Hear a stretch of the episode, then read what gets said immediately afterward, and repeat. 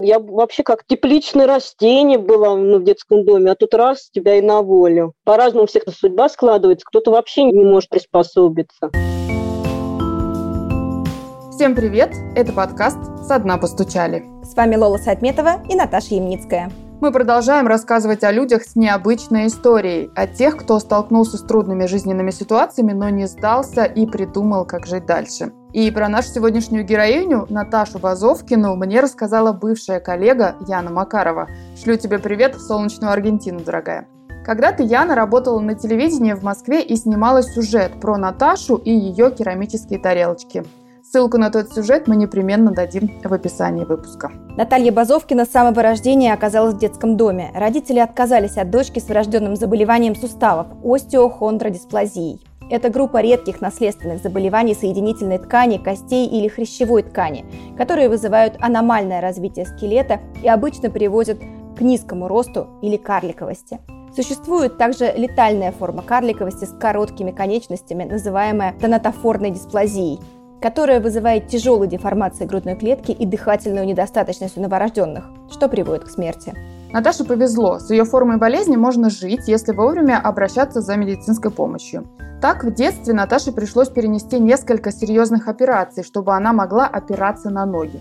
Из-за того, что девочка много времени проводила в больницах, ей не просто было учиться, пропуская целые учебные четверти. Когда же Наташа не лежала в больницах, она все равно заметно отличалась от других детей в школе и нуждалась в помощи. Ей не просто было сидеть за обычной партой, выходить к доске, писать в тетради. Вести самостоятельную жизнь в России Наташа не смогла. Из детского дома ей пришлось переселиться в интернат для престарелых и инвалидов. Но благодаря учителям, воспитателям и собственному упорству Наташа смогла найти свое дело – роспись декоративных тарелок.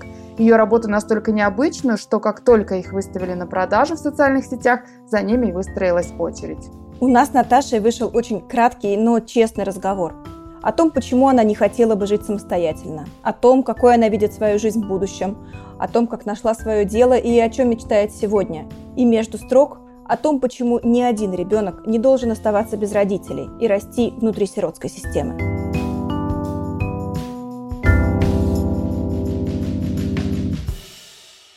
Наташ, ты прислала мне ну, довольно много материалов, о тебе снимали телевизионные сюжеты, газеты писали, но они в основном о творчестве.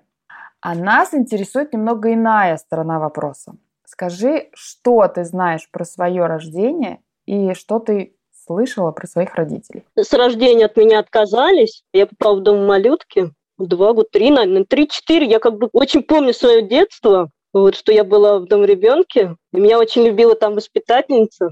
Галина Тихоновна Романова. Тогда очень любила. Ну, там в группе у нас несколько человек было, и каждый воспитатель любил кого-то. Меня она любила, ну и противоположно, конечно, была та воспитатель, которая не любила.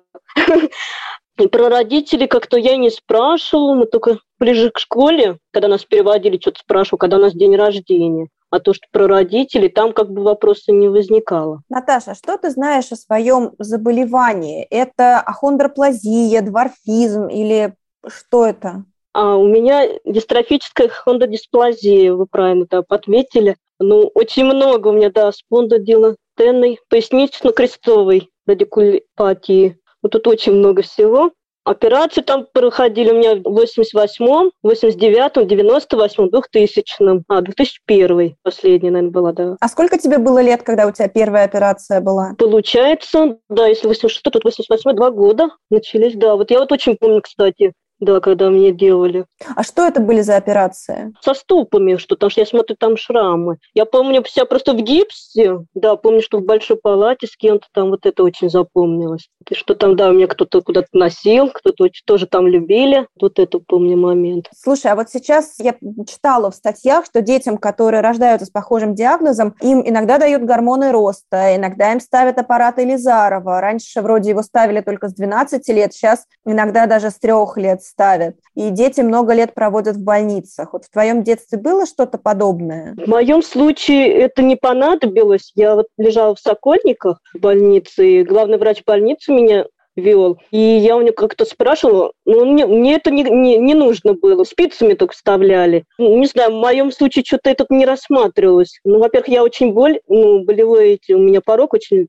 близко. Я как-то, ну, не знаю, не, вот видела, как ребята мучат, я бы, наверное, на это бы не согласилась, если у меня такое было такое предложение.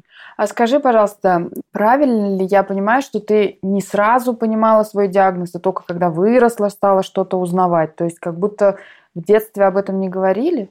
Да, как бы даже и скрывали, наверное, когда мы интересовались уже в подростковом возрасте. Хотелось нам узнать. Ну, так вот видели, что у кого какие заболевания у ребят. Кто-то поздоровее. У меня, конечно, все на виду, как бы сразу это бросает в глаза. Когда даже в лагере отдыхали, все на меня пальцем тыкали. Вот она там, карлик, лилипут, еще там как-то обзывали. Вот. Ну, мы старались не обращать внимания. Раньше обращала, потом вроде как с возрастом это как-то это уже нормально реагировала. Слушай, а как ты относишься к слову «карлик»? Э, я читала скорее, что люди с э, вот таким диагнозом, они скорее принимают термин «маленькие люди» и ненавидят слово «карлик». Ну да, не очень приятно. Ну, как-то я нормально к нему, к этому отношусь. Ну, сейчас практически я не слышу свой адрес. Как-то, наверное, наше общество уже привыкло, что нас стало то ли больше, то ли... Не, наверное, потому что уже как бы больше стали людям доносить что есть такие люди с ограниченными возможностями, и, наверное, народ стал привыкать к этому. Наверное, сейчас, да, все-таки стали толерантнее. А вот ты говоришь про лагерь, то есть там были и там условно обычные дети, и дети с инвалидностью, правильно? Да, у нас в лагерь отправляли, да, где были дети, ну, домашние, да, приезжали вот по юности на Нарпоминске, очень большой такой лагерь. И нас всегда отвозили, да, ну, на месяц, потом даже часто, на два месяца. Разные там были, да, ребята, и вот с кем-то мы даже дружили, общались долгое время. Ну вот ты рассказывала, что там все-таки и, и обзывали, и показывали пальцем, а вот у вас в доме-интернате, получается, да, или в детском доме, как он правильно называется? Ну да, ну сначала я была в детском доме, сейчас я в взрослом учреждении. Да, но я имею в виду там из дома малютки ты попала в детский дом, правильно? В школу, да, да, в детский дом, да. Там тоже были, да, разные, тоже бывало, что обзывали, да. Ну, не так, конечно. Я вообще по натуре оптимист, поэтому я как-то не заостряю на каких-то обзываниях, как-то редко это было. Слушай, а когда ты стала понимать, что ты отличаешься от других? Вот в какой момент осознание это пришло, что ты другая? Ну, наверное, в подростковом возрасте, конечно, уже, да. Смотришь, уже все, все меня переросли. смотришь, что уже все, да, я такая же буду рос. И, ну, я, конечно, стала, да, очень симпатична, даже мне потом сказали, ты его как-то изменилась. Раньше у меня были, да, волосы длинные, потом я и стрижку сделала. Это уж, конечно, когда в техникуме я была. Ну, как-то так, преобразилась все равно. Ну, хотя учителя говорят, ну, ты не изменилась, ну, не знаю, мне кажется, все равно человек изменяется. А вот в вашем детском доме много было таких детей, которые тоже отличаются от остальных? А, ну да, кто-то даже без рук, без ног были да, на аппаратах. Были такие, да. Ну вот вы скорее, ну ты скорее с ними объединялась или у вас не было делений? Не было, ну как-то мы на одной волне были. Еще у меня был друг, есть друг, который тоже небольшого роста, мы с ним общаемся как-то вообще нормально. Не замечаем, что у нас что-то там эти недостатки. Слушай, а сейчас ты ищешь как-то встреч с людьми, у которых есть похожий диагноз.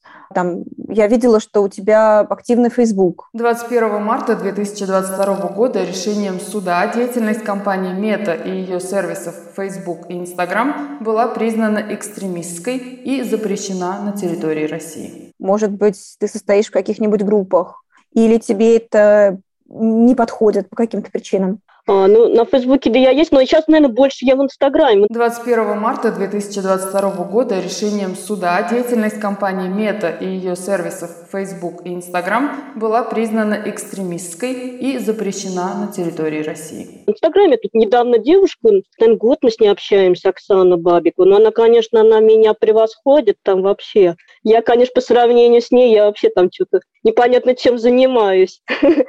Она, конечно, очень активно ведет страницу, но не там не одна даже. У нас не очень похоже заболевание, она в семье живет. Я с ней вот общаюсь, что-то спрашиваю. Например, меня интересовало, где она заказывает ботинки, потому что у меня что-то проблема была. Вот. Интересовалась, то, что у нас не очень похожи заболевания.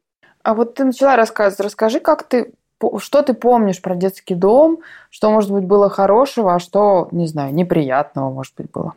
Ну, во-первых, я всегда хотела рисовать хотела, чтобы мне помогли к творчеству, меня больше как бы привлекали. В город мы ходили, в магазин нас учили, как платить, покупать. Так, а что было не очень? В детском доме каждый ребенок, наверное, хотел каких-то, наверное, вещей. Да, мне вот хотелось всегда одежду иметь. А там такой возможности не было. Покупали всем как бы одинаковые все. Вот мне хотелось одежды. Во-первых, я меньше всех была, и на меня никогда особо вещей-то и не было. Я даже всегда ходила чуть не в одной одежде неделю. Ну, я как-то аккуратно ходила, меня всегда воспитательница хвалила. Одежду я очень хотела, да. Потом я выпустилась, покупала одежду себе. Говорю, надо же, можно найти одежду на себя. Да, одежду хотела иметь красивую. Наташа, а ты хотела, чтобы тебя удочерили? А, да, я хотела в детстве очень. У нас, кстати, американцы всегда приезжали, но к американцам я не хотела. вот, но они к нам всегда подарки привозили. С нами из Воронежа приехало четыре человека, и вот одного Мальчика нас установили. Я, кстати, спустя столько лет, я его потом на Фейсбуке... 21 марта 2022 года решением суда деятельность компании Мета и ее сервисов Facebook и Instagram была признана экстремистской и запрещена на территории России. Юр Черных, я вообще не узнала, такой мужчина стал. Он, конечно, уже на русском вообще не разговаривает. Мы с ним так вот переводим друг друга. На Фейсбуке с ним общаемся. Наташа, скажи, пожалуйста, а как тебе давалась учеба? Как, например, ты училась писать? Это же все-таки тебе, наверное, сложнее давалось? Да, это долго. Тяжело мне давалась учеба в связи с операциями. Мне даже потом воспитательница, она с нами настолько откровенно общалась. Вот она мне вот рассказывала, что в начальных классах чуть на второй год не оставила. Мы говорим, ну, у них там бывают эти собрания попечительские, наверное, или как они, да, педсовет, педсовет тогда, да. Да, в четвертом классе, получается, в больнице вообще лежал чуть не год, ну полгода точно, я там вообще. Там вроде учебы преподавали, ну как бы занятия были, но не такие. Так вроде слабенько еще там. Тяжело, конечно, да, давалось. Но я еще, подожди, я имею в виду именно сейчас э, технический условно момент. Тебе тяжелее писать? Пальцами? Ну да, у меня там, что я не как все беру ручку, да, тяжело, конечно, было, долго не получалось. Нам, кстати, даже задавали домашнее задание, мы очень много с, с книжек переписывали, чтобы скорость у нас прибавилась, много писали, да. Переписывать мне даже нравилось поначалу. Да, переписывали. А с тобой как-то специально занимались с учетом, ну вот, особенности того, что ты там не так, как все держишь ручку, что, может быть, тебе нужна какая-то дополнительная помощь. Было какое-то дополнительная помощь или какое-то снисхождение? Там было мало кого быстро получалось. Приходилось, да, к некоторым подходили. У меня вот еще и парта была, как подставочка была, у меня и как-то стол даже был самый маленький, ну да, там все учитывали. Слушай, а если к доске тебя вызывали, то тебе тоже какую-то скамеечку давали или как это было? Ну, к доске меня редко, редко вызывали. Ну, там только то, что внизу уже где было. А физкультура? А физкультура, ой, мне очень нравилась. Такой преподаватель у нас прям замечательный был. Она еще до сих пор работает. Я хотела настольный теннис научиться играть. Считая того, что я рост маленький, и мне подсетку кидали. Но я очень любила настольный теннис. Да, очень любила. И сначала мне не получалось. И у нас такие столы есть. Одна сторона поднимается, и ты можешь сам даже тренироваться. Вот я очень любила на каникулах тренироваться вязать и играть настольный теннис. Очень тоже нравилось. А вот про приспособление, да, ты говоришь, что там, не знаю, подставка нужна была, например. Вот сейчас уже а, ну это под ноги, потому что, ну да, вот, чтобы ноги не, не болтались, потому что там да, тоже нарушается кровообращение. Ну вот сейчас, когда ты уже живешь сама, у тебя какие есть приспособления, которые... Да, подставка у меня и сейчас есть. Ну-ка, расскажи, расскажи. Например, это для тебя очевидно, а для нас и наших слушателей не очевидно будет совсем. Ой, много их. да, приспособления есть. Правда, еще не все, кстати. Я бы еще хотела. потому что есть проблема у меня еще с окном, потому что подоконник очень большой. Ну, так палочка у меня просто есть. Я отодвигаю. Одно отодвигаю, другой задвигаю. Для душа есть крючочек такой, подружка мне принесла с работы. Потому что у нас кран высоко, я одеваю на крючок, поворачиваем. Да еще есть э, приспособление, вот, чтобы мне с пола поднимать. От ФСС в том году дали. Долго так ждала, дали приспособление, он так захватывает, зажимает предмет, нажимаешь на пружинку, там она как бы захватывает поднимаешь. Но не все, правда, можно поднять, если что-то тяжелое. Ну, небольшая упаковка влажных салфеток можно поднять. Что-то плоское, наверное, не схватится. Слушай, а вот ты, например, одежду и обувь ты получаешь тоже от государства или ты ходишь по магазинам тоже сама? Ну, от государства у нас, конечно, положено, но я что-то как-то с этим не заморачиваюсь. Почему-то я себя так приучила, не знаю. Ну, хочется все свое иметь. И комнату сама обустроила, ну, по возможности. Ну, вот мне тут, правда, от, от э, учреждения тут халаты привезли, да, купили. Было куртку, кстати, покупали. Вот так. Ну да, и в восемнадцатом году, а вот последние, наверное, халаты были в том году. Ну, если что-то надо, мы, конечно, можем обращаться, да. К сестре хозяйки, она там завхоза. Я в одном блоге американском читала от э, девушки с э, вот с похожим, как у тебя, диагнозом, такой отклик, что когда, когда ходит куда-нибудь в общественные места, то она чувствует себя такой звездой, которая окружена папарацци, потому что к ней очень много довольно навязчивого внимания. И это, в общем, в США, где ну, все-таки люди более приученные к тому, что на улицах есть люди, которые отличаются от них, чем у нас. Вот как ты себя чувствуешь, когда появляешься где-нибудь в общественном месте, когда это вот не то место, где ты живешь, а когда это просто какая-нибудь, не знаю, аптека, магазин. Я бы не сказала, что я там чувствую себя звездой. Не, ну, мне, конечно, такие взгляды разные. Кто-то удивляется, тут недавно вообще так мы ехали по улице, мужчина, он так на меня смотрел, еще мне сосед говорит, он так на тебя разглядывал, я говорю, да, ну пускай разглядывает. Я вроде как спокойно смотрю, но все-таки они смотрят на меня то ли какой-то жалостью, то ли еще как-то, не знаю. Ну, скорее, можешь как-то все-таки оформить свою реакцию, когда слишком пристально на тебя смотрят? Это для тебя неприятно? Ну, наверное, да. Неприятно, что они так на меня смотрят, ну как-то... Ну, просто согласись, что одно дело просто разглядывать человека, а другое дело рассматривать его пристально и немножко осуждающе, что ли, или слишком удивляясь. Ну, это, мне кажется, категория детей, наверное, больше всего, чем взрослых. Что-то я так встречала больше, наверное, детей. Такой вот, да, замечала. Наташа, скажи, пожалуйста, что было после детского дома и почему, например, ты не стала жить самостоятельным, потому что нам везде в интернетах и в СМИ говорят, что воспитанникам детских домов дают жилье. Да, дают жилье. Это такая тема. Ну, на тот момент, когда я выпускалась, тоже уже давали жилье, но я как бы воспитываясь 12 лет, и я не уверена была в себе, наверное, это первое. Я понимала, что я ростом для меня должно быть какой-то особенная какая-то квартира, а кто мне ее даст? И я сама просто своими силами не смогу, учитывая и родителей нет, никого нет. Вроде бы там есть кто помогает. Но вообще для меня это, если честно, был шок. И так было тяжело, а тут... И я вообще из Воронежа, и если бы я могла себя обслуживать больше, и рост был, меня вообще отправили в Воронеж. Подожди, тебе дают выбор? Э, да, ну как выбор? Ну, так как от меня отказались, мне бы, да, наверное, предоставили, но то в каком состоянии, конечно, я не знаю. Но я как бы была не уверена. Ну, я вообще как тепличное растение была ну, в детском доме, а тут раз тебя и на волю. Я вот, ну не знаю, не представляю. Кстати, много ребят, которые на самом деле по-разному у всех тоже судьба складывается. Кто-то вообще не может потом приспособиться. Ну, не знаю, очень тяжело. Сейчас быть как бы много чему уже за это время научилась. Ну, в квартире бы я, конечно, еще не уверена была, но сейчас появилось сопровождаемое проживание. Вот эту, конечно, тема очень мне интересна. Но ее только внедряют. В Питере вроде бы есть, еще в каких-то городах. Хотелось бы сопровождаемо попробовать. Так квартиру, конечно, не, я не, не осилю. Нужна помощь. Много чего в документах я не сильно. А расскажи, вот я все-таки не поняла. Когда ты выходишь из детского дома, ты куда поехала жить? Из Воронежа? Не, Воронеж это дом малютки был. А детский дом это Дмитров, 7 лет я. Это под Москвой было, да. Из Дмитрова я в Ногинск. Ногинский дом-интернат. Но сейчас он пансионатом называется. Тогда он был дом-интернат для престарелых инвалидов на тот момент. Ну, они сейчас почти все учреждения перешли на пансионаты. Слушай, а как тебе было, ну вот вроде там, ну, дом малютки, понятно, там маленькие дети, потом э, детский дом, там дети разных возрастов, но это все-таки дети.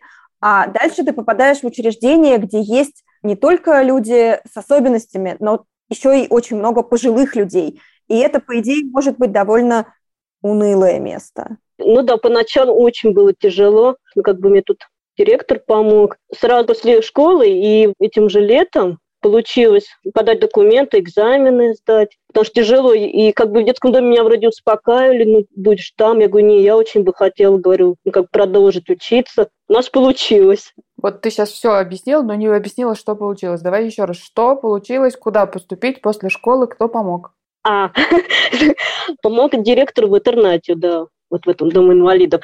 И поступила ты? В техникум РЦДИ. Ну, сейчас он реабилитационный центр, а тогда техникум был. Техникум для людей с ограниченными возможностями. Ну, были много творческих специальностей. И на живопись, керамика была, дизайн одежды. Я выбрала сначала дизайнер одежды. Мне очень хотелось что-то шить. Шить рисовать хотелось. Да, я это получила специальность, но реализовать не смогла. Я что-то подумала, может быть, еще что-то закончить. И мне предложили, можно там было еще поучиться на керамику. Да и я уже как бы рисунок, живопись у меня очень хорошо получалось. И вот тарелки мы решили. Да, решила на тарелках рисовать. Но сначала мы проходили все азы с обжигом в моих условиях. Мне расписывать удобно было без обжига. Нашли такие краски, лаковые, чтобы они высыхали и не требовалось никаких последующих операций. Они были декоративны. Ну да, это единственный минус. Очень много желающих хотят их, конечно, применять в быту. Некоторые даже пробовали, из них есть, потом спрашивали, а у меня краска немного слезла. Можешь еще раз писать? Слушай, а что для тебя твоя работа? Это просто способ деньги зарабатывать или это что-то еще? И хобби, да, и да, и чтобы заработать, если это получается. Почему бы и нет? Ну, я так понимаю, что, да, какой-то период прям много, ну как, о тебе узнали. А, ну да, после волонтеров, да, это в тринадцатом, в тринадцатом году. Да-да-да, волонтеры о тебе рассказали, и потихоньку стали появляться заказы. Вот сейчас есть какой-то постоянный поток заказов? Да, тоже очень много. И года три назад, что ли, мне заказывали. И слонов хотят, и фламинго. Есть, да, я даже до них никак руки не доберутся. Я думаю, наверное, люди, наверное, обижаются, но не знаю. Конечно, есть такие работы, но просто я стараюсь по сезону, каким-то праздникам стараюсь это сделать. Не всегда получается, потому что, ну, да, ручная, я одна делаю. Ну, хочется всем сделать приятное, но вот не всегда получается. Как-то бывает вот, что немножко на душе неприятно, что не успеваю сделать. Немного, да, желающих есть. А вот в этом э, центре реабилитационном, где обучалась ты, там ты туда ездила или там можно было жить? Там можно было жить, да, есть общежитие предоставляли. Я даже на выходных оставалась. Я была там, получается, по полгода. Осенью привозили, зимой уезжала на каникулы. Тебе там э, что, ну почему ты там оставалась, что тебе там нравилось? Ну, у меня просто тут не было возможности меня часто забирать в учреждение, а там просто при центре есть ну, как бы интернат. В моем случае только мне разрешали. Слушай, о чем ты мечтаешь сейчас для себя? Вообще-то много о чем. Хотя бы электроприставку коляски, чтобы передвигаться по городу. Да, хотелось бы больше передвижения. Я постоянно соседа прошу. Потому что смотрю, у многих появляются электроприставки, потому что коляска электроприводом-то мне больно наверное, тяжелая. А что дает, кто не понимает, что дает электроприставка?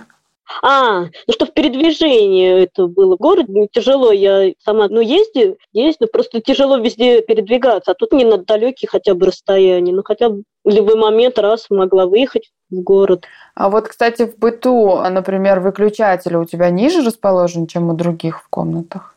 В комнатах, кстати, тут везде низко, да, это здорово. Кроме туалета. Туалет, душ там вот высоко. Ну, у меня там палка стоит от швабры, наверное. Ставлю в угол, когда надо, включаю.